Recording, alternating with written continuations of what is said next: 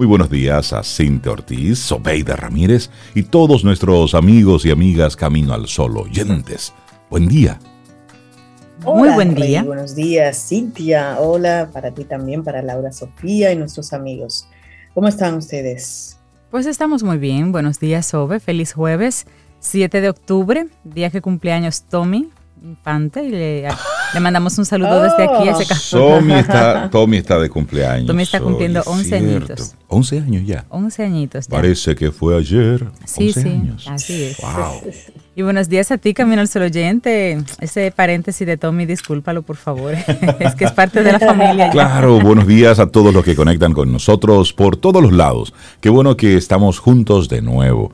Hoy en el que queremos conectar desde temprano con ese sentimiento o más bien esa intención de apreciarte en tus altas y tus bajas.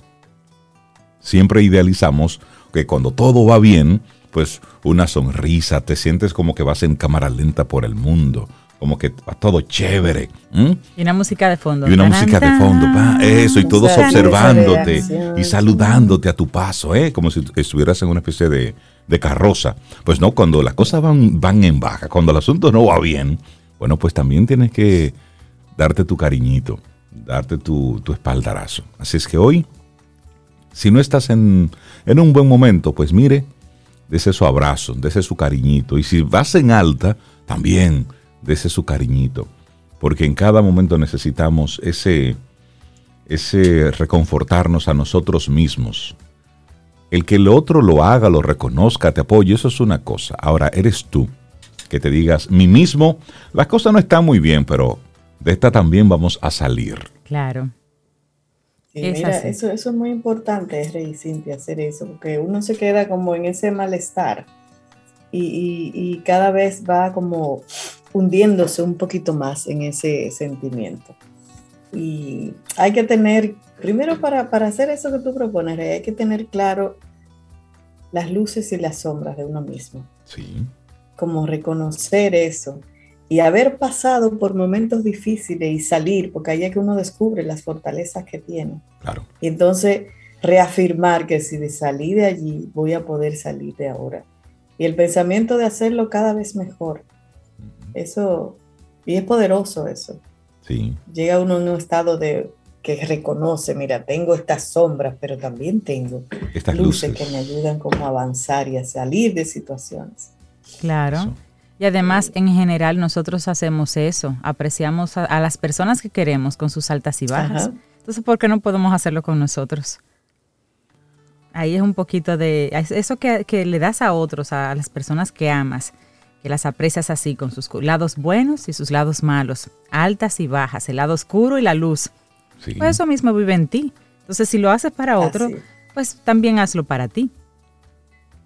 ¿Sabes que hablando de eso, de, altas y bajas, de luces y sombras, de, lado oscuro y, lado de, la luz?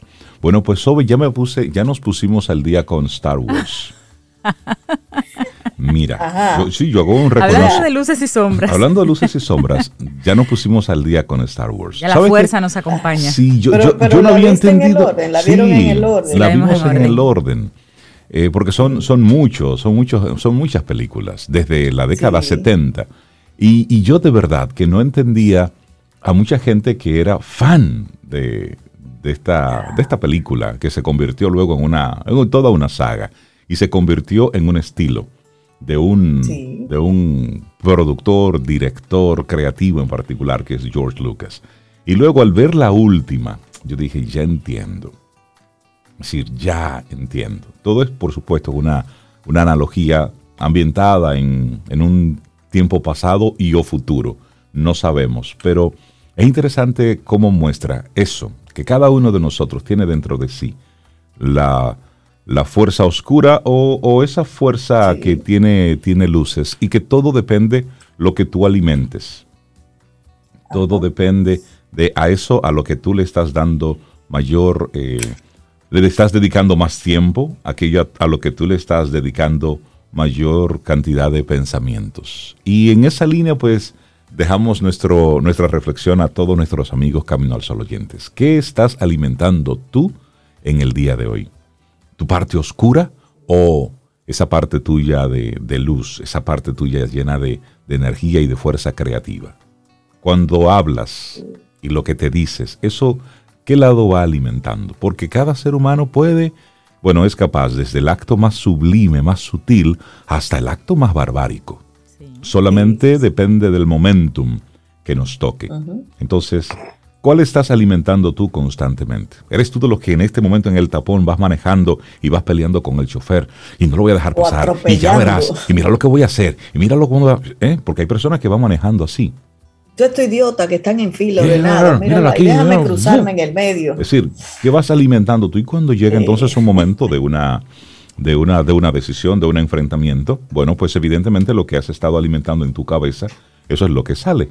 O por el otro lado vas tú, no, déjame tomarlo con calma, mira, a lo mejor esa persona va con una prisa que yo no tengo, a lo mejor va con un problema, vas como con otra, déjame dedicarle un pensamiento y mientras llego al trabajo voy escuchando Camino al Sol y voy conectado ahí y te vas como con esa línea, bueno, cuando ocurre algo, pues es posible que tu reacción es diferente, en consonancia eh, con, los, con las cosas que vas alimentando. Así que arrancamos nuestro programa Camino al Sol. Hoy, que es el Día Internacional del Trabajo Digno, el World Day for Decent Work. Así es. Señor, eso es importante. Sí.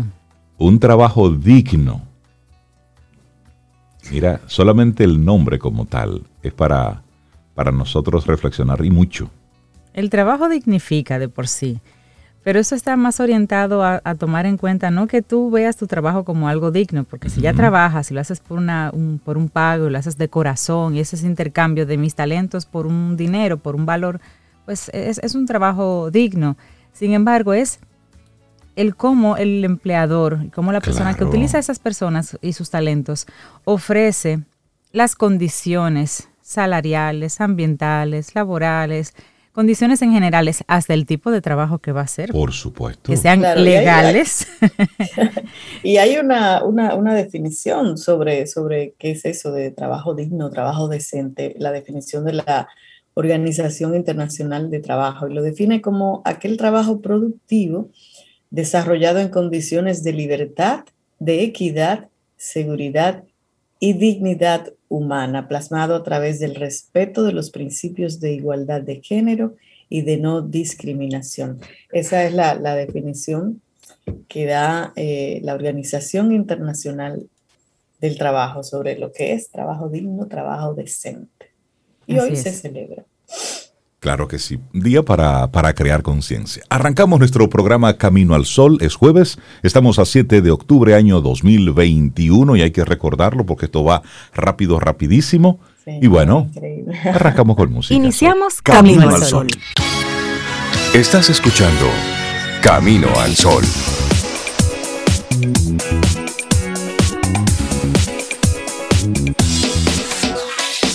Reflexionemos juntos. Camino al Sol.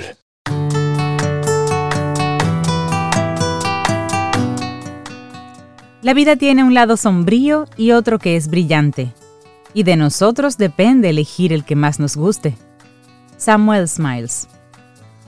Seguimos avanzando en este camino al sol. Vamos de inmediato con nuestra reflexión en esta mañana.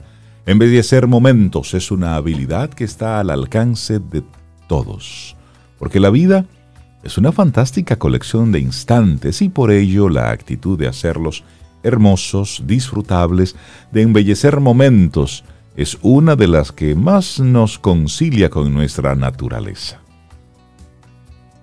Es así, qué hermoso. Y durante la mayor parte de nuestra vida avanzamos detrás de horarios, obligaciones, actividades que muchas veces son estresantes ¿Sí o no, Rey Sobe? Estas circunstancias, si no se gestionan adecuadamente, acaban provocando malestar general, insatisfacción vital, estrés laboral, ansiedad y termina instalándonos en un estado de ánimo que sin estar inmersos en él, jamás querríamos tenerlos. Así es. Y cualquier persona puede pasar por estos momentos de, de estrés sentirse agobiada, cansada y finalmente triste. Situaciones que debemos ser puntuales en nuestra vida cada vez son más comunes y frecuentes. De alguna manera, Este estrés tira de nosotros hasta que nos atrapa, de tal forma que un buen día, al levantarnos, terminamos diciendo, ¿y cómo era eso de disfrutar la vida? Ay, qué triste. ¿Cómo podemos embellecer momentos? Esos momentos que de pequeños producíamos de manera tan natural y para los que en algún momento olvidamos la receta. Qué triste, ¿eh? Muy triste. ¿Pero en qué consiste embellecer momentos, Rey? Bueno, embellecer momentos es una habilidad de regulación emocional que desarrollada por diferentes enfoques. Por ejemplo, ahí entra la psicología positiva, que ya hemos hablado de psicología positiva en otros momentos. También la terapia dialéctico-conductual para el trastorno límite de la personalidad de la psicóloga Marsha Linehan. Decimos que es una habilidad de regulación emocional porque abarca todos los comportamientos y los pensamientos dirigidos a potenciar el bienestar y reducir diferentes emociones negativas, como cuáles, como la rabia, la ansiedad, la frustración. Hacer más bonito el momento es una habilidad muy útil para afrontar las obligaciones y situaciones cotidianas con un enfoque positivo. Pero otra pregunta, ¿cómo puedes hacer más agradables tus obligaciones cotidianas? Oye, oye el nombre, una obligación, es decir, o lo haces o lo haces, no tienes de otra. Pero ¿cómo hacer todo esto más agradable? ¿Cómo hacerlo más bonito, verdad? Bueno, la primera indicación, la primera sugerencia es vivir el momento presente. Eso se dice mucho, pero hacerlo no es tan fácil, pero bueno. En primer lugar, hacer más bonito el momento es una habilidad que requiere de una mínima capacidad para aislarnos del pasado y del futuro. Y en esta parte el entrenamiento en mindfulness puede ayudarnos. Se trata de que cuando te encuentres realizando tus actividades cotidianas, seas capaz de pararte un minuto a observar y a aceptar lo que estás viviendo, bueno o malo. Ser capaz de vivir el momento presente es el primer paso para recuperar esa receta perdida de la que habíamos hablado antes.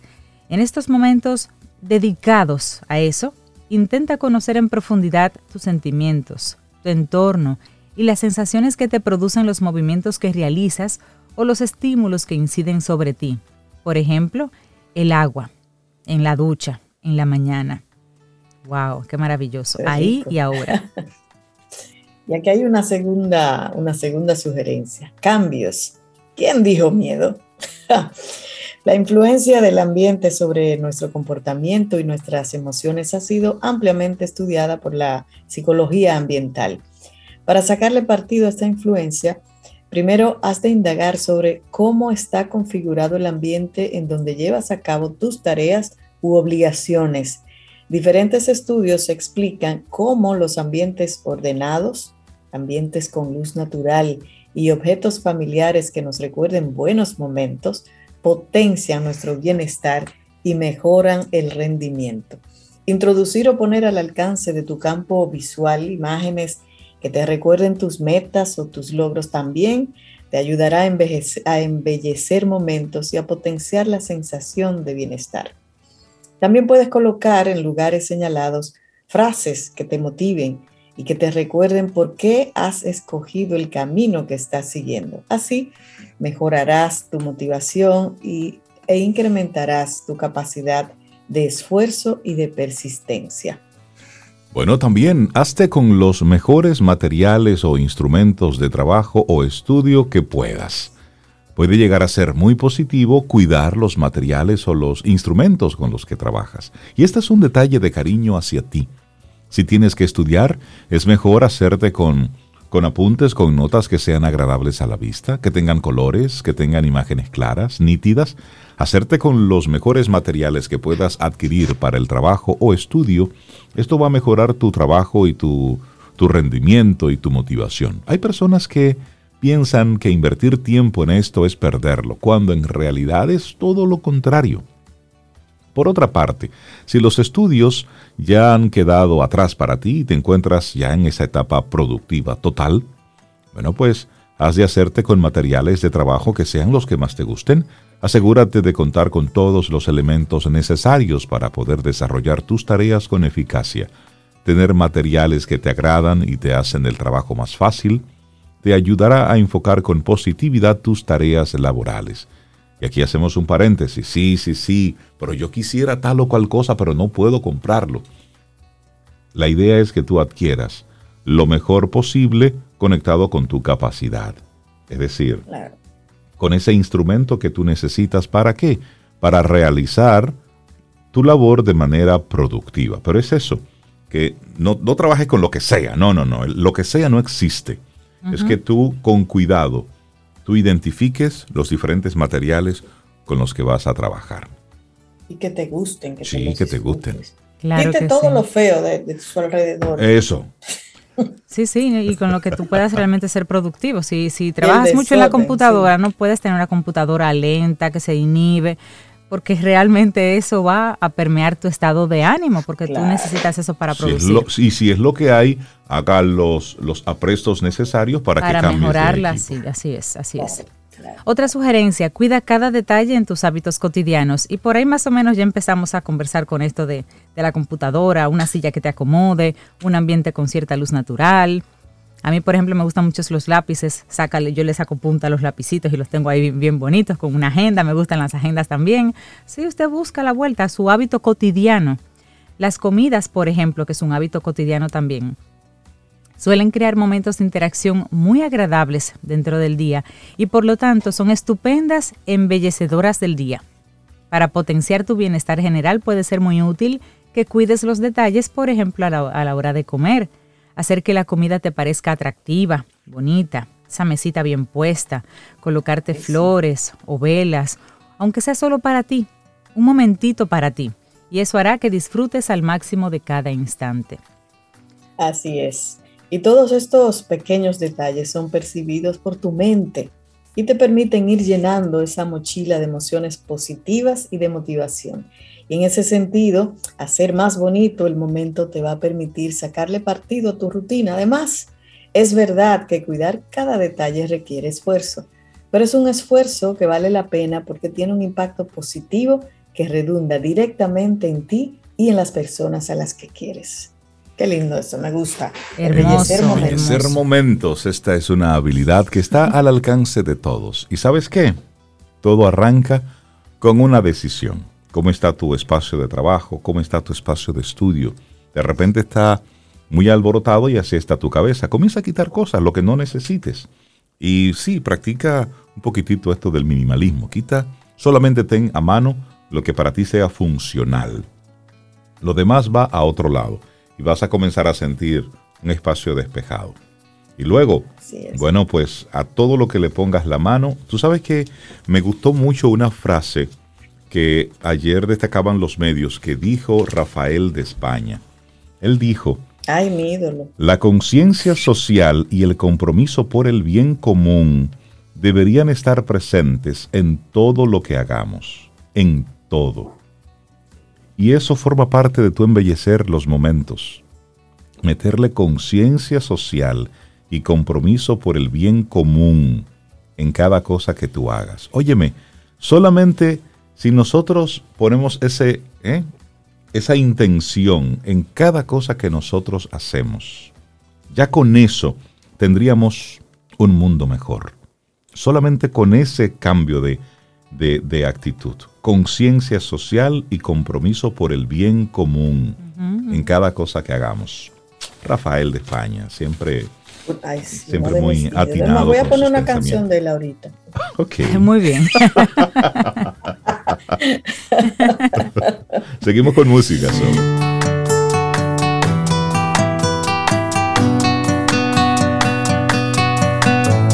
Y nuestra siguiente frase es de Robert Scholar y dice, deja que tus esperanzas y no tus heridas den forma a tu futuro. Gracias por estar conectados con nosotros a través de caminoalsol.do y también a través de estación 97.7 FM. Y bueno, y al parecer ha causado muchas, muchas preguntas entre nuestros amigos Camino al Sol oyentes de que, ¿cómo así que la vejez es una enfermedad? Y sobre todo que puede ser curable. Mm, pero claro, eso es una gran noticia. Como que mucho la atención. Bueno, pues, ¿les parece si ampliamos un poquitito más esta, esta nota, Cinta y Zoe? Por supuesto, claro, por supuesto. además porque es interesante conocer esas informaciones, no por mí ni por sí. No, no, no, no, no, no, no, no. Todo el demás que esté con esa preocupación. Bueno, pero sí, decía Rey antes que envejecer es algo natural e inevitable, el destino de todos, de hecho, si, si llegamos hasta allá. Así es como la gran mayoría de nosotros encara la vida, pero el genetista David Sinclair no. Él no, él piensa diferente. Basándose en sus estudios de más de dos décadas, dice que es posible retrasar el envejecimiento con unos hábitos sencillos para que tengamos una vida más larga y saludable. Eso lo dijo Rey ahorita también, pero ¿cómo que así? ¿Cómo que sencillo? Sencillo es una palabra clave. Sinclair cree que pronto va a ser posible esto también con medicamentos y que aún se están probando para este propósito, pero que probablemente seamos capaces de lograr el revertir el envejecimiento. Y en el caso de él es muy importante porque hablamos de una persona que ya ha tenido en su trabajo, en su haber profesional, premios de asociaciones y entidades científicas, varias decenas de premios. También lo convirtió en una celebridad el haber sido elegido una de las 100 personas más influyentes del mundo por la revista Time y tiene casi 200.000 seguidores en Twitter. Un científico es Una persona, sí, una persona con, sí, un celebrity, con patentes. Mira, más de 35 patentes él tiene en ese ámbito y ha fundado o está involucrado en varias empresas de biotecnología algunas de ellas dedicadas precisamente a frenar o prevenir el envejecimiento, y por eso la relevancia de la información. No le está diciendo cualquier persona, es alguien que está metido en, ese, en esa industria y que ha investigado mucho al respecto. Así que, Sobe, son buenas noticias. Oh, pero claro, sabes que eh, en una conversación ampliaron un poco más, comenzando a que le preguntaban por qué envejecemos. Los científicos han identificado las nueve causas principales del envejecimiento y él dice que en su investigación de los últimos 25 años ha encontrado evidencia de que una de estas causas es la causa de muchas, si no todas las demás, e implica una pérdida de información. Tenemos dos tipos de información en el cuerpo que heredamos de nuestros padres y que se ven afectadas por el entorno y el tiempo. Una es la información digital, el código genético y la otra es la analógica, el epigenoma, los sistemas de la célula que controlan qué genes se activan y se desactivan. Es la activación y desactivación de, las, de los 20.000 genes de una célula lo que le dice a esta quién es, es decir, le da su identidad y cómo se supone debe funcionar. Pero con el tiempo, el epigenoma comienza a perder información, como le ocurre a los CD por los rasguños, y las células entonces pierden la capacidad de activar los genes correctos en el momento adecuado, pierden su función. Creo, dice él, que esa es la razón por la que envejecemos. Pero le hacen a él otra pregunta. Dices que no necesitamos envejecer. ¿Por qué? Y dice él, no hay ninguna ley en biología que diga que debemos envejecer. No sabemos cómo detener esto, pero estamos mejorando para reducir la velocidad. Y en el laboratorio lo pudimos revertir. Él está hablando del proceso. Y si él dice que lo pudieron hacer, dice él, mi punto es que el epigenoma es cambiante. La forma en que vivimos nuestras vidas tiene un gran impacto en estos rayones en el CD. Hacer las cosas bien puede entonces ralentizar drásticamente el envejecimiento del reloj y hoy podemos medir ese reloj. Tenemos análisis de sangre y saliva para eso. Estamos encontrando en animales como ratas, ratones e incluso en ballenas y elefantes y en personas que tienen diferentes estilos de vida que el envejecimiento puede ocurrir a un ritmo muy diferente, ya que más del 80% de su salud futura depende de cómo viva, no del ADN. Hay cosas que los mm. científicos han descubierto al observar a personas que viven mucho tiempo. Estos incluyen comer los tipos correctos de alimentos. Un buen lugar para comenzar sería la dieta mediterránea. Comer menos calorías y con menos frecuencia. El ejercicio físico también ayuda. Y hay quienes piensan que cambiar la temperatura corporal con hielo y agua fría es útil en ese sentido. Mmm, interesante. Mire, le hicieron también otra preguntita. ¿Cómo ayuda esto entonces a retrasar el envejecimiento? Y él dice, la razón por la que los científicos creen que estos hábitos e intervenciones de estilo de vida funcionan es que estimulan las defensas naturales del cuerpo contra las enfermedades y el envejecimiento. Sentir frío o calor, tener hambre y quedarse sin aliento son formas de activar esas defensas. Son extremos si se fijan todos los casos. En la raíz de estas defensas hay un puñado de genes y hemos estudiado un conjunto de ellos que controlan el epigenoma y se activan con el ejercicio y con el hambre. Por eso creemos que comer lo correcto y ayunar puede ralentizar el reloj de envejecimiento. Esto lo habíamos escuchado antes. Sí. El envejecimiento es la causa de la mayoría de las enfermedades. Es con mucho la principal causa de enfermedades cardíacas, Alzheimer, diabetes y demás. Entonces, la idea es que te hace más fuerte y te hace vivir más tiempo, mejorar la alimentación. Un estudio reciente publicado en la revista Nature afirma que existe una tasa invariable de envejecimiento en los primates. Esto apunta en la dirección opuesta a su trabajo e indica que no podemos ralentizar ni detener el envejecimiento. Claro, y la respuesta de él es que dice, hace 200 años la velocidad máxima a la que podía viajar un humano era la velocidad de un caballo. Hay tecnologías que podemos utilizar para superar nuestra biología. La tecnología resuelve problemas y nos hace mejores que antes. Somos una especie que innova. Sin tecnología no hubiéramos sobrevivido. Eso es lo que hemos estado haciendo durante más de un millón de años y también encontraremos tecnologías para superarlo. Este es el siguiente paso, superar los límites de nuestra salud que hemos heredado. Hacemos esto todos los días cuando tomamos una aspirina o nos vestimos. Cambiamos nuestro entorno y también podemos cambiar la química de nuestro cuerpo. Bueno, y cuando le preguntan sobre las enfermedades, dice, propones un enfoque diferente del envejecimiento, tratar este proceso como una enfermedad. ¿Por qué? Y él dice, bueno, una enfermedad es un proceso que ocurre a lo largo del tiempo y resulta en discapacidad y o muerte. Esto es lo mismo que envejecer. La única diferencia es que esto, por definición, le ocurre a menos de la mitad de la población. Esta clasificación es arbitraria y debe cambiarse. El envejecimiento es una enfermedad.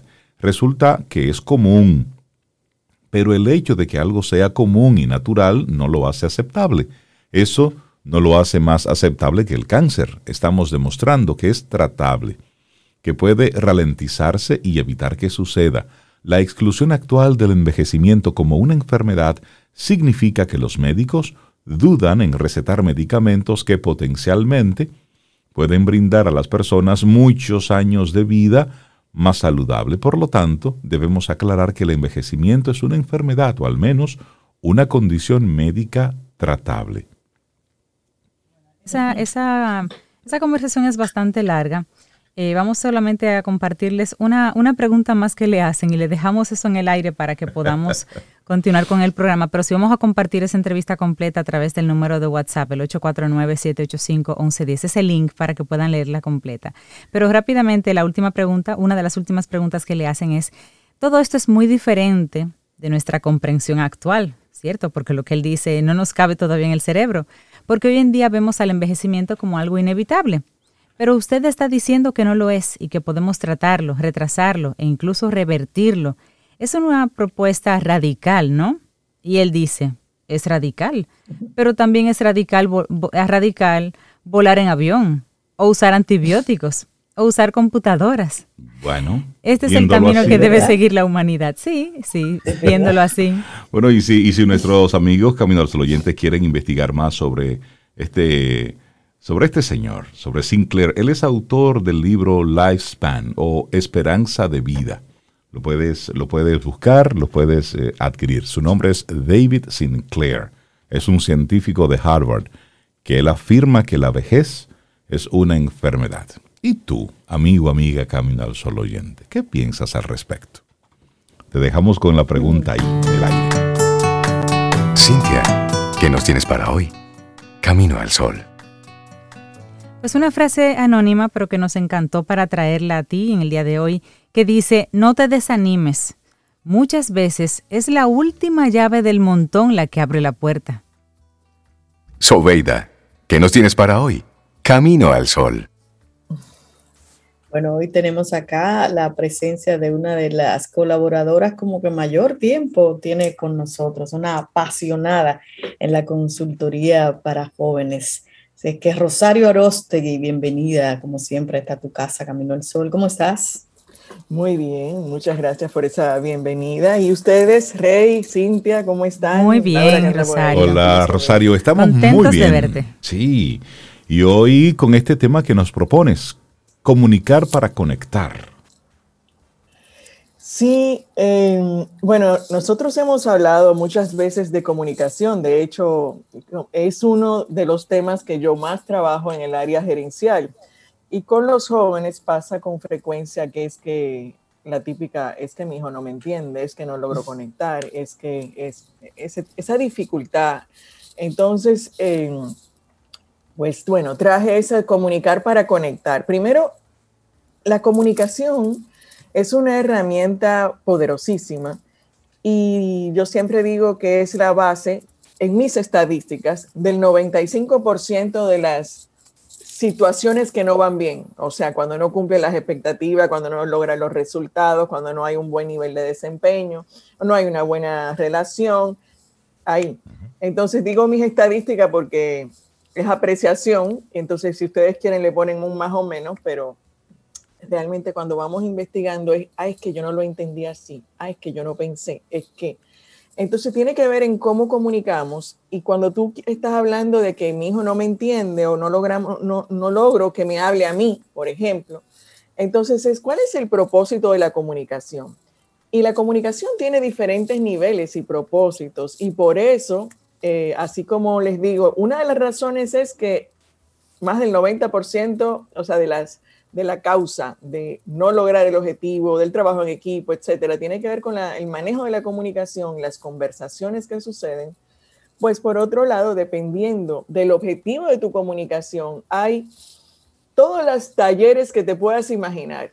Yo recién acabo de dar comunicación para la retroalimentación, enfocado solamente a retroalimentación o dar feedback comunicación corporativa, comunicación como la que manejan ustedes ya para medios y, con, y dentro de la que manejan ustedes hay sus especialidades, eh, o sea, radio, televisión, voz.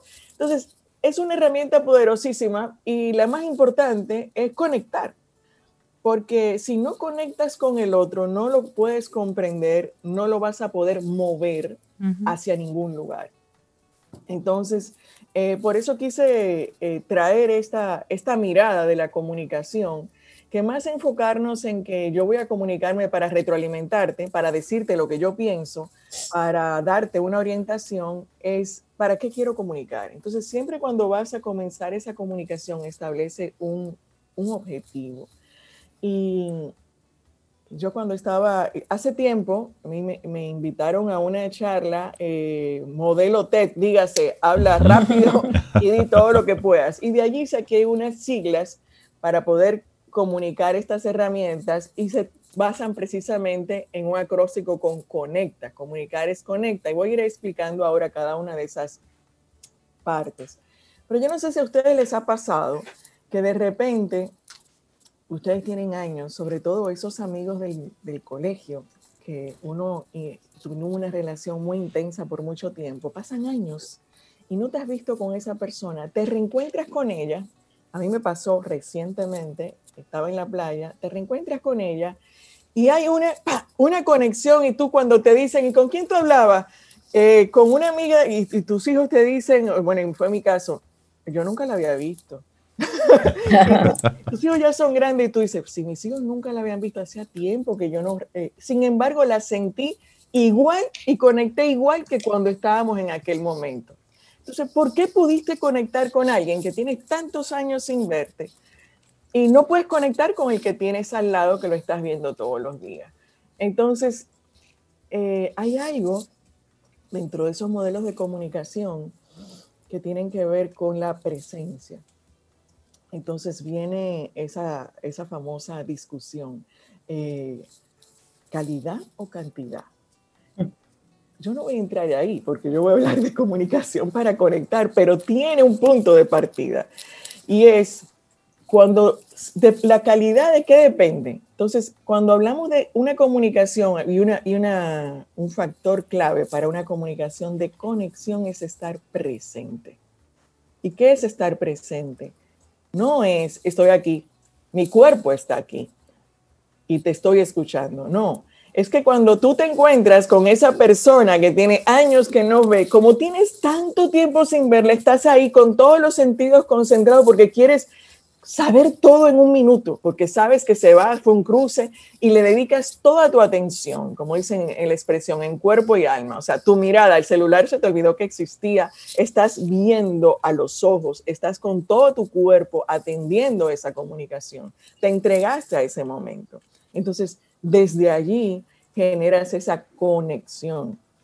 Entonces, ¿qué, cómo, ¿cómo expresar, cómo, cómo conectar entonces. Ese es un punto de partida. Estar presente, pero con todo, ese tipo de presencia de la que estamos eh, mencionando ahora. Por otro lado, bueno, vamos con la C. La C de conectar, conócete.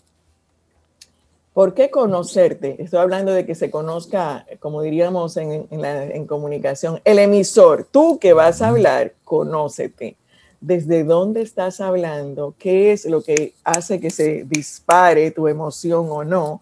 Estar atento a ti tiene que ver con esa presencia. Estoy atento a mí, a lo que yo siento, eh, sé cuáles son mis disparadores y voy con esa primera parte. Ya me conozco, ok, porque a partir de allí voy a poder manejar mejor y prepararme ante aquellos gatillos disparadores. Segundo, la O de observar. ¿A quién voy a observar? Al otro. Para escuchar más allá de las palabras y poder observar sus gestos, sus silencios, sus pausas, sus tonos, su estructura gramatical. Todo eso son elementos de la comunicación. No es solamente lo que digo, es cómo lo digo. Por eso es tan importante la comunicación no verbal, porque hay mucho más detrás de la palabra que en la palabra en sí misma. La palabra toma significado en el contexto y con la emoción, la intensidad que yo le ponga a esa palabra. Por eso hay una palabra que tiene un significado aquí y la misma palabra tiene otra, digamos, otra emoción cuando la dice alguien en otro país, porque hay un significado que depende del contexto y la interpretación que le hemos dado. Entonces, cuidado con observar. O sea, no me quedo con la palabra que utilizó, sino eso, el contexto, la emoción, la pausa, la estructura. Y en eso consiste la observación, no es solamente mirarte a los ojos, obviamente, sí, incluye mirarte a los ojos y observar todo esto. Después hay una, vamos con la N de conectar, que conecta. Nadie es mejor ni peor, sino igual. Entonces, ¿qué sucede cuando tú dices, em, no es porque, yo no estoy hablando porque soy mamá, porque soy profesora, porque soy la consultora, porque soy la líder gerente, no sé qué. Yo estoy hablando porque soy un ser humano. Y si nos colocamos de igual a igual, tú puedes ser hijo menor de edad, pero eres otro ser humano. Totalmente. Entonces, cuando yo me coloco desde allí, eh, desaparecen y ahí viene otra, otra, otra pausa. Esto quiere decir que es una invitación a que quitemos o cuidemos las etiquetas y los paradigmas que hacen pensar que como tú eres menor que yo, seguro que sabes menos que yo. Eh, como tú has vivido menos que yo, pues tú no tienes experiencia en esto. Eh, pero ¿qué pasa? Precisamente hoy día en las empresas se está valorando, que qué bueno que venimos con jóvenes con pensamientos diferentes, inyectarnos con sangre nueva que nos invitan a verlo desde otro punto de vista y entonces tenemos más posibilidad de innovar. Y me fui al campo de la, de la empresa, o sea, darse cuenta del valor que tiene cada uno para salirnos un poquito de este contexto. Sin embargo, quiero agregar otro elemento más.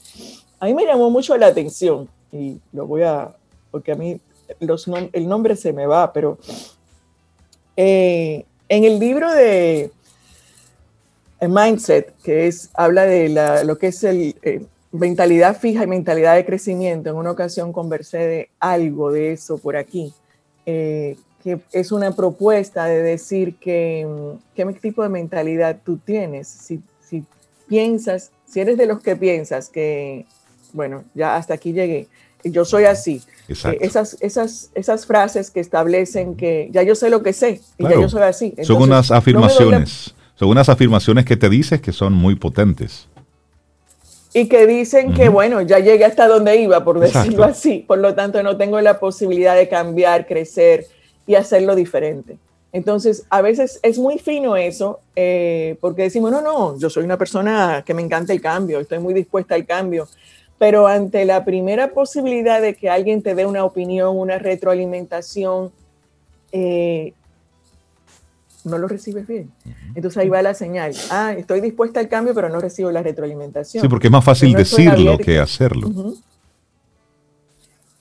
Sí. Entonces, eh, por eso el, allí, dentro de ese planteamiento y dentro de este nadie mejor ni peor, es que a veces nos creemos ciertas medidas que vienen por ahí y hay una muy, me llamó la atención porque nos, por mucho tiempo eh, se ha hablado y ya sabemos que una cosa era el coeficiente intelectual y otra cosa son las inteligencias múltiples. Digo, de ahí vino, ¿no? El entender que no solamente podíamos medir por el coeficiente intelectual. Y de eso se ha hablado mucho, sin embargo, todavía como que no está incorporado. Y venimos diciendo, es que como no le va muy bien en las matemáticas o no saca buena nota, es bruto, él no puede esperar más de ahí, perdón que lo diga así, pero es que a veces o lo decimos así de duro o actuamos igualito, como si lo hubiera, como no usamos la palabra, pero actuamos como que sí. Entonces resulta que les traigo esta pauta que dice, dice aquí en este libro, que el creador del IQ test es Alfred Binet y que él realmente lo que andaba buscando en su momento era establecer una medida para poder demostrar que los eh, estudiantes en París no estaban aprendiendo, no se estaban desarrollando, por lo tanto, te había que hacer un cambio en el sistema educativo. Entonces, para de, de, de, alguna manera, y este libro lo cita como diciendo, desde allí venimos planteando que no hay una inteligencia fija, o sea, que si tú decides que sí puedes cambiar la forma de hacer las cosas, puedes aumentar toda esa capacidad. Y de ahí un poco eh, se conecta con lo que ustedes comentaban antes. hay la posibilidad de cambiar incluso cómo funciona nuestro cuerpo y todo esto, pero tenemos que estar dispuestos. ¿Y por qué lo menciono aquí?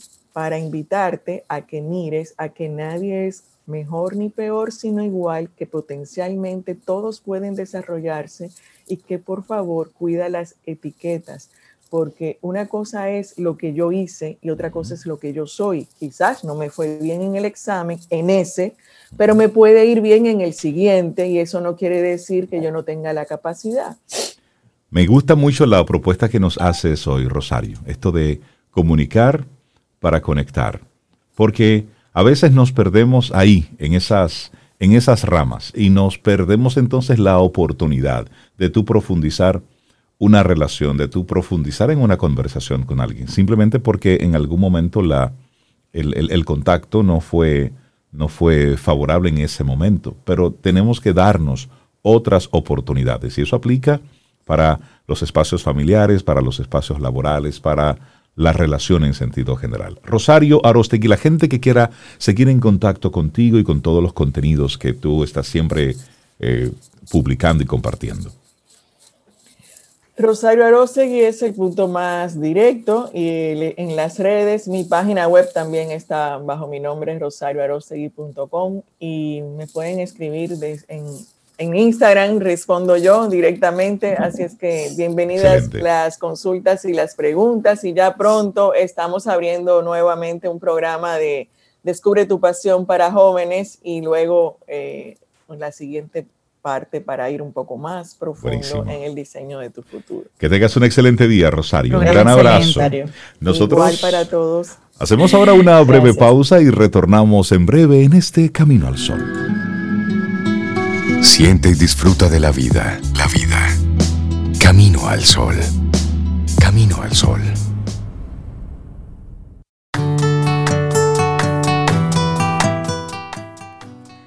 A veces la felicidad puede ser la fuente de tu sonrisa, pero tu sonrisa también puede ser la fuente de tu felicidad. Una frase de Thich Nhat Hanh. Muchísimas gracias por estar con nosotros en este Camino al Sol a través de estación 97.7 FM. Y nosotros estamos, estamos muy contentos en nuestro programa porque eh, tendremos la oportunidad de conocer a una mujer que abandonó su vida y sus comodidades en la ciudad de Nueva York y regresó a su, a su lugar natal. Ella regresó a Yamasá, pueblo donde nació, para establecer allí una escuelita que construyó en el segundo piso de su casa para enseñarle a los niños de la comunidad inglés, robótica e inteligencia artificial. Aquí en Camino al Sol recibimos con muchísima alegría a Milka Santana. Buenos días y bienvenida Milka a Camino al Sol. ¿Cómo estás? Buenos días Reinaldo y, y gracias a todos y buenos días. Bienvenida Milka. Desde que nos enteramos de tu hermosa historia por los medios, dijimos, pero tenemos que conocer a esta, esta maravillosa mujer y esa historia detrás de un movimiento tan, tan radical, digamos, dejar la gran ciudad para venir a tu, a tu pueblo natal a compartir lo que ya tú habías aprendido. Hablemos un poquito de, Milka la persona. Primero, ¿cómo tú de aquí, de Yamasá, de República Dominicana, vas a Nueva York? ¿Cómo haces ese traslado primero? Bueno, yo pienso que ese traslado eh, tiene que ver eh, con mucho tiempo, no solamente fue esa, ese, ese día o ese mes que yo dije, bueno, yo me voy para Yamasá, pero tiene que ver con mi carrera entera. Como, como, dice, como dijo mi mamá, yo no hubiera ido a Yamasá si yo no tuviera oportunidades de viajar el mundo entero y de vivir mi vida y de disfrutarla. Entonces yo tuve una carrera en Nueva York y en Europa y en China de finanzas, eh, trabajando en bancos de inversiones por muchos años.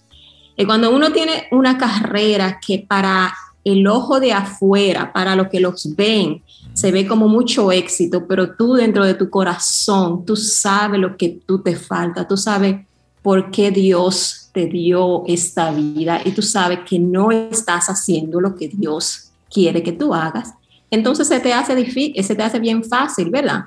No se te hace difícil porque es una decisión que tú dices, bueno, vamos a hacer lo que Dios, lo que Dios me hizo hacer. Y obviamente también seguro me han escuchado, sí, sí. perdón, bien escuchado la, la, muerte de mi papá, que fue algo que también me, me, impulsó a hacer la decisión. ¿Cómo tú pasas de, del mundo de, de, las finanzas, de ese mundo corporativo y prácticamente seguro, estable, de muchas satisfacciones eh, financieras, de, cierta comodidad y un estilo de vida ya con un estándar de mundo desarrollado. Y meterte eh, en Yamasá, en tu lugar de nacimiento, y comenzar a ver ahí las vicisitudes propias del campo en la República Dominicana. ¿Cómo, cómo tú haces ese, ese cambio de mentalidad y te insertas en esta comunidad y por qué tú que vienes del mundo de las finanzas te decides por el inglés, la robótica, la inteligencia artificial para compartir esos datos, esas informaciones. Bueno, primero quiero clarificar que cuando yo me fui de mi trabajo, yo no me fui directamente a la República Dominicana, porque yo tuve un tiempo, yo dejé mi trabajo, yo sabía que no quería seguir haciendo ese mundo. Y me fui como en búsqueda de, de mí misma. Entonces ah. viajé un poquito y después de durar un tiempo y, y, tratar varias cosas y, fracasar en, en, algunas cosas, decidí regresar a donde yo nací, como para ver. yo comencé a ir, yo pienso que fue en, en el 2019 a, a Yamasá, antes no, no iba, yo, yo crecí en Nueva York y no, no me interesaba mucho la República Dominicana, lo estoy diciendo la verdad. Sí, sí, estabas conectada en otro mundo. Claro. Estaba en otro mundo y como viví en, en, la China por como seis años, yo, yo decía, bueno, la República Dominicana, eso está, está ahí. Pero entonces, como pasé ese tiempo que estaba en esa búsqueda, regresé a Yamasá, y como que todo, como cuando con, en inglés dicen un aha moment, como que la, la, mente se le abre a uno y dice, wow, de este pueblito es que yo soy. Y sí hay, hay muchas cosas de tecnología que no están, sí hay cosas que uno pasa trabajo, pero qué lindo es mi pueblito, qué lindo son mi gente, qué lindo es mi señora, mi señora Ana que me, me, da comida, qué linda es Alicia que también me lleva mi habichuelita.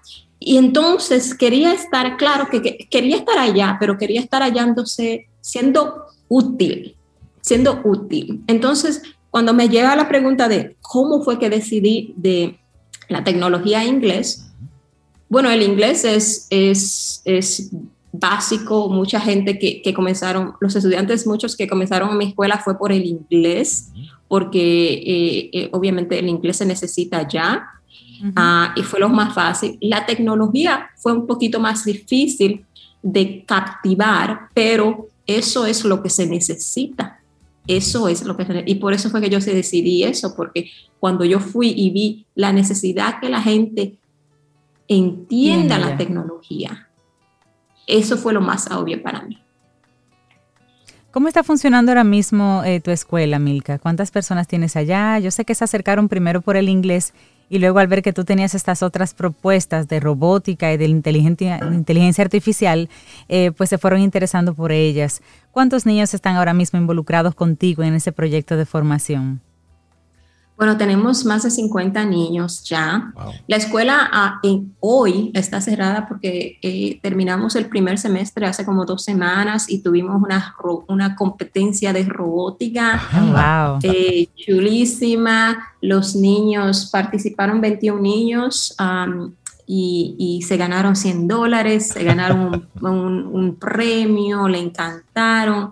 Ah, entonces la cerramos y lo que yo veo ahora es que tenemos tanta información, yo con las personas que estoy haciendo esto, no soy, no soy yo sola, es un grupo, la mayoría de, de, dominicanos que viven en los Estados Unidos, que quieren hacer algo lindo por su país. Entonces, ahora hicimos esto como por casi un año, ahora estamos ok, tenemos toda esta información, los niños reaccionaron así, esto funcionó, esto no funcionó, eh, ¿qué es lo que necesitamos ahora?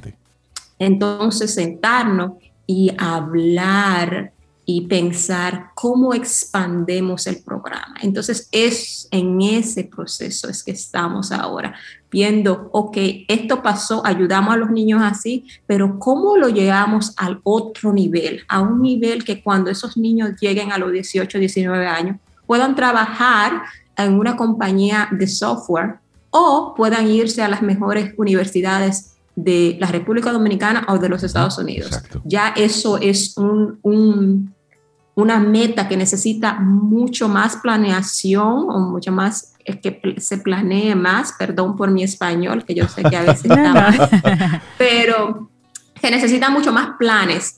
Y entonces eso es lo que estamos ahora, de desarrollarla, de llevarla a otro nivel para que todos los niños de la República Dominicana tengan oportunidades. Eso es lo que yo quiero y lo que todos queremos. Estamos hablando con, con Milka Santana y es de Perfecto Labs, un, espacio que se está desarrollando en Yamasá, que está llevando inglés, está llevando robótica, inteligencia artificial a los niños de esa comunidad. Milka, hablamos de, la parte emocional. Los rostros de los niños cuando entran en contacto por primera vez con estos contenidos, con contigo, con todo el proyecto y luego cómo los despides. Es decir, hace dos semanas que se fueron los chicos ya a sus casas esos rostros, ¿qué satisfacción eh, te queda a ti por este proyecto? Reinaldo, ¿tú me quieres hacer llorar? no, para nada. no, no, no es la intención. Eh, bueno, qué linda la pregunta, porque he estado haciendo varias entrevistas y uno se, se, lleva mucho en los temas de, oh, que tengo esto, que tengo estos, estas personas que me ayudan, que he logrado esto, pero la verdad es que todo eso, cuando cuando es una persona como yo que me fui a Yamasá y yo era la que daba las clases, todo eso importa, pero no importa tanto como ver a esos niños todos los días desarrollarse, tener, teniendo ánimo por ir a las clases, querer aprender de una manera que, vamos a decir la verdad, que en muchas aulas de la República Dominicana y del mundo entero no se quiere aprender de esa manera, con esa emoción, con esa gana, con esa, ah, yo quiero ir a la clase, yo quiero que la próxima clase ya comience. Es ese, eh, eh, eh, para mí eso era todo. Ahora, de cómo reaccionaron la primera vez que interactuaron con un robot, imagínense, la, mayoría de personas, y los niños no solamente de la República Dominicana, pero la mayoría de los niños del mundo entero nunca han tenido la oportunidad de programar un robot. De la primera vez que tú se lo enseñas y, ven como que es un juguete, pero que yo lo estoy manejando con la computadora y decir, wow, si yo hago esto, si yo entro estos códigos en la computadora, puede hacer esto, maneja, va para acá, pinta, baila, otro que nosotros tenemos. Entonces es como un abierto, que ya no es algo que ellos ven en social media o en Facebook o en YouTube, pero que ellos están, ellos están haciendo eso. Y para mí ah, fue algo muy, muy lindo y es lo que me inspira. Y cuando se terminó la competencia, para terminar la pregunta que me hizo, que hace como dos, dos o tres semanas, eh, los niños que ganaron la competencia lloraron. Eh, fue un momento muy emocional. Hasta yo casi me puse a llorar porque tuvimos una conexión tan linda y de, eso, eso es lo que yo quería, ¿verdad? Para eso es lo que yo me fui para mi pueblo, para conectarme con, con esa parte dominicana, para yo sentirme que mis niños son, tienen la misma misma, misma inteligencia que cualquier niño aquí en, los Estados Unidos, que tiene la misma inteligencia que Elon Musk, que tiene la misma inteligencia que los creadores de Facebook y Instagram y Uber, que ellos lo pueden hacer. Y después de ese tiempo y de la competencia y lo que ellos lograron en, cual, en, en tan poco tiempo. Les digo, República Dominicana, levántense porque sus niños son inteligentes, sus niños son capaces y nuestros niños son, tienen ganas, ganas de aprender, de superarse y de lograr sus sueños. Qué lindo. Entonces, esa es nuestra responsabilidad, de qué es lo que le tenemos que dar a ellos para que ellos puedan volar, porque ellos van a volar. Yo sé que ya, ya yo lo vi que ellos van a volar pero las responsabilidades está en, en Cintia, en Reinaldo y yo para que ellos vuelen. Claro, crear las estructuras. Entonces aprovechemos esa, esa, ese, esa linda respuesta tuya, Milka, para que nos comentes así a toda nuestra audiencia, ¿qué necesita Perfecto Labs para seguir expandiéndose? Aquí hay muchos profesionales, aquí hay muchas, muchas personas de buen corazón que también quieren ver esos niños volando y quisieran ayudar. Y a veces lo que no saben es a quién o dónde o cómo integrarse a un proyecto que valga, que valga el esfuerzo? Bueno, eh, nuestro proyecto está ahora eh, que hicimos eso en Yamasá, ahora vamos a seguirlo y a expandirlo en Yamasá y también tratar de llevarlo como virtualmente a la República Dominicana entera. Entonces estamos en, ese, en esa etapa. Entonces yo lo que pido es para toda esa gente afuera que quieran ayudar a Perfecto Labs, primeramente síguenos en Perfecto Labs eh, eh, eh, en Instagram. Tenemos una página que se llama Perfecto, o como la, rayita de abajo, Labs, rayita de abajo, Coding, C-O-D-I-N-G. Perfecto Labs Coding. O pueden ir a nuestro website que se llama perfectolabs.org. Eso es muy importante porque de esa manera se enteran cuando nosotros estamos ya preparados, ah, no, que necesitamos sillas, o no, que necesitamos una persona que enseñe, ya ahí es que lo vamos a, decir. Perfecto. Y para otras personas también que quieran ayudar, le, le pido a, a las personas que están escuchando que si ustedes conocen a personas en los Estados Unidos, que conocemos en la mayoría en que sea una, que lo contacten y le digan del proyecto y lo lleven a la página perfectolabs.org y le digan, mira, ella está haciendo algo, únete a ella, porque estamos tratando de, formar una comunidad en los Estados Unidos que nos ayude. Únete a ella o comienza tu propio proyecto, pero vamos a ayudar a los niños de nuestro país. Eso es lo que me, es la, ayuda que me gustaría. Qué lindo esto. Milka Santana, para nosotros eh, un lujo conversar contigo. Emociona escucharte hablar, inspira y realmente sirve de, de motivación por mucho tus palabras cuando hablas de todo el potencial que tenemos ahí en, en esa generación relevo, en los niños, y lo que está ocurriendo en Yamasá, ya lo, lo vimos hace, hace algunos años en el Liceo Científico de Salcedo, eh, con, con experiencias muy bonitas también de jóvenes que se han ido preparando ahí de a poco, que solamente necesitaban el, la motivación, el conocimiento de decirles, hey, miren, también existe esto. Aparte de la escuela básica que ustedes conocen, también está esto, está la robótica, está el inglés, que es decir, hay todo un mundo y lo estamos viendo. Y no debemos, por supuesto, dejarle todo a las, a las autoridades, desde lo individual, desde el esfuerzo individual. Es, es, mucho lo que podemos hacer, es mucho lo que se está haciendo, pero es mucho más lo que se necesita. Y una golondrina no hace verano, pero una más otra, más otra, pues vamos sumando. y es, esto, sumar voluntades.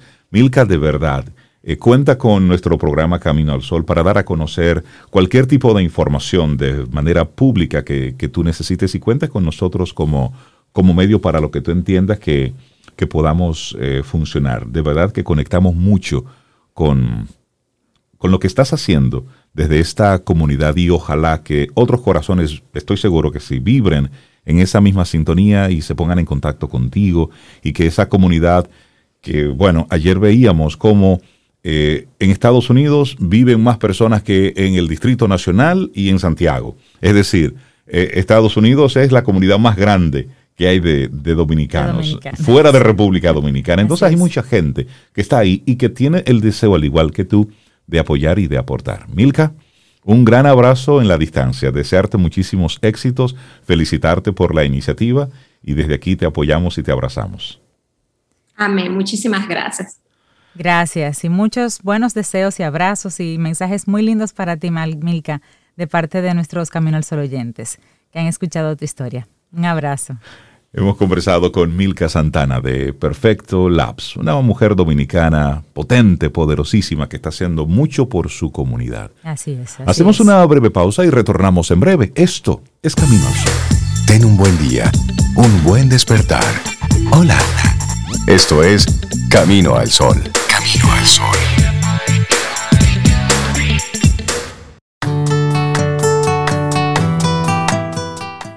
Quizás primero debes conocer la oscuridad para que puedas apreciar la luz. Una frase de Madeleine L'Engle. Y bueno, y le damos la, la bienvenida y los buenos días a otra mujer así, potente, que viene a hablar de los dineros aquí en nuestro programa y del bienestar Sara Despradel, con un máster en finanzas corporativas, tiene muchísima experiencia en esto de ordenar financieramente familias y almas que andan por ahí. Sara, buen día, ¿cómo estás? Buen día, contentísima de estar aquí. Para mí el mes arranca cuando yo inicio esta sección eh, mensual por aquí. Ay, qué bueno, qué bueno. y nosotros que te esperamos. y hoy hablaremos de bienestar financiero. ¿Qué es el bienestar financiero, Sara? Bueno, el bienestar financiero tiene que ver con un estado donde la persona se siente de que puede cuidar su dinero, de que tiene control y de que se siente seguro. Cuando hablamos de bienestar, es eh, no necesariamente lo, lo primero que nos viene a la mente no es el dinero ni las finanzas, pero según importantes estudios en Estados Unidos, se ha detectado que una de las primeras causas de estrés, bueno, ahí yo lo vivo, es el tema de la ansiedad que da el descontrol financiero, las deudas, la incertidumbre, la pérdida del empleo. Y por eso cada día más las empresas están buscando que sus colaboradores tengan un bienestar financiero. Y también las personas están buscando educarse para tener más bienestar financiero cuando tienes a un colaborador con eh, problemas financieros, incertidumbre, no está totalmente a su máxima capacidad, ni concentrado, ni dando lo mejor de sí. Claro. Y entonces, mientras más, eh, cuando he trabajado incluso con, grupos corporativos grandes que se enfocan en que desde el conserje tenga un control y un manejo financiero, el, el ambiente y el clima cambia totalmente. Tuve una experiencia maravillosa una vez donde un grupo fuerte se dedicó a que un Día de las Madres dio una charla general de finanzas y luego me dijo, vamos a hacer una labor especial con las conserjes. Entonces, de mayo a diciembre, yo me dediqué a trabajar con ellas el tema de las deudas. Y había un tema desde que yo no sabía, Sara, que no era obligado eh, tomar electrodomésticos en cuota. O sea, como que tan pronto yo salía de uno, tenía que engancharme en el otro. Y así, en ese, en ese eh, personal, eh, llegamos a diciembre sin deudas. O sea, la vida les cambió. Totalmente. Todavía han pasado los años, de eso hace más de dos años, y me escriben, Sara, ha pasado esto, ha pasado lo otro. En general, em, cuando uno tiene, por ejemplo, una práctica de yoga o meditación, tú liberas estrés y ansiedad. De la misma manera, cuando tú asumes las buenas prácticas en las finanzas, te inyectas calma en la vida. ¿Y qué sería, cómo yo sé que estoy en bienestar financiero? Tengo, empieza con los ingresos, saber que estoy conectado con mi propósito, que estoy dando mi potencial, que me siento, o sea, es como, no tiene tanto que ver con el dinero, sino siento que estoy sirviendo y que estoy exprimiendo mis talentos. Desde ahí, todo, tú empiezas a monetizar no es lo mismo lo contrario. Quiero dinero, quiero dinero. Y si no te sientes bien con lo que realmente eres, nunca vas a estar eh, en paz. Pero de igual manera, si solo te enfocas en producir dinero y te olvidas de los demás aspectos, la familia, la salud, el balance espiritual, lo social, entonces te drenas y al igual que una máquina estallas y no tienes resultados a largo plazo. Luego viene una parte que tiene que ver con planificar, que es eh, ahí trabajamos presupuestos, o sea, para dónde, cuáles son mis prioridades, en qué me voy a enfocar, a qué le voy a dar eh, fuerza este trimestre. Estamos eh, al cierre del año. Todavía cualquier persona puede tener un futuro distinto. Incluso en cualquier aspecto de nuestra vida, si tú empiezas una dieta hoy, puedes llegar a enero eh, teniendo un peso distinto o un, estado físico distinto. Lo mismo ocurre con las finanzas. Hoy en, octubre todavía quedan 90 días y en 90 días se cambia una vida. Entonces, en otro aspecto, luego de que trabajamos el tema de presupuesto y planificación, tenemos que controlar gastos. Nunca vamos a estar en bienestar financiero si si en la, eh, en la misma medida en que ganamos dinero lo gastamos o si no tenemos control de lo que gastamos. Las personas se sienten mal cuando me dicen, no me falta el trabajo, siempre me llegan proyectos, pero no conservo el dinero, no sé dónde lo gasto. Eso te hace sentir fuera de balance. Y por último, la parte de ahorrar e invertir. Como siempre digo, digo, se me quedaron las deudas, pero el tema del ahorro creo que es lo que nos da más bienestar. Y les comparto que octubre es el mes del ahorro. A nivel mundial hay una campaña con, concientizando de la importancia del ahorro. Y creo que todo el que está en este momento vivo, hemos superado una pandemia y se nos enseñó la importancia de tener un fondo de emergencia. Entonces, vamos ahora en octubre a darle fuerza a ese ahorro porque es lo que nos hace más felices sin importar que ganes poco o que ganes mucho, cuando tú sientes que vas ahorrando, aunque sea una parte mínima, te sientes satisfecho de que no estás trabajando solo para pagar facturas o pagar deudas. Y cerrando el ciclo, sin, sin ahorro siempre te vas a endeudar, pero sin inversión nunca vas a lograr riqueza. Entonces, ahorrar es como tú tener un cinturón de seguridad, pero invertir es como eh, la evolución, o sea, el, último paso para entonces garantizar un futuro donde no todo dependa de tu esfuerzo físico, que es realmente como una, entiendo que es lo que compensa la misma incertidumbre que trae la vida como tal. O sea que lo ideal es llegar a un punto en que tengas algo ahorrado así de emergencia al que, a lo que puedas acceder rápidamente ante cualquier eventualidad y que luego de ese punto, llegado a ese punto, comiences entonces a invertir para que sí generes entonces riqueza. Sí, sí, me gustan, me gustan tus consejos, Sara porque comienzan a poner ideas en las personas, en todos nosotros que te escuchamos, de cómo hacer y dónde poner ciertas cosas. y Tus cursos ayudan mucho también. Y eso también mantiene el envejecimiento a raya, Sara, porque mire, esa angustia envejece. esas arrugas salen mucho por tema financiero. ese, es el mejor Botox que hay, tú tener las cuentas eh, eh, en sintonía. Alguien ayer me preguntó eh, que cuál era el estado ideal, o sea, que cuando yo decía que estaba en bienestar, que cuál era como que mi estado óptimo. Y ahí es que viene lo personal de las finanzas. Para ti puede ser, Sara, cuando yo tenga dos viajes grandes en el año. Para otra persona puede ser cuando tenga cinco apartamentos. Para alguien puede ser cuando tenga mi primer millón. Para otra persona puede ser, puede ser cuando tenga 10 millones. O sea, lo importante es que esa cifra la definas tú o que ese estado, o sea, que tú digas, mi patrimonio debe ser tal y ahí entonces me siento.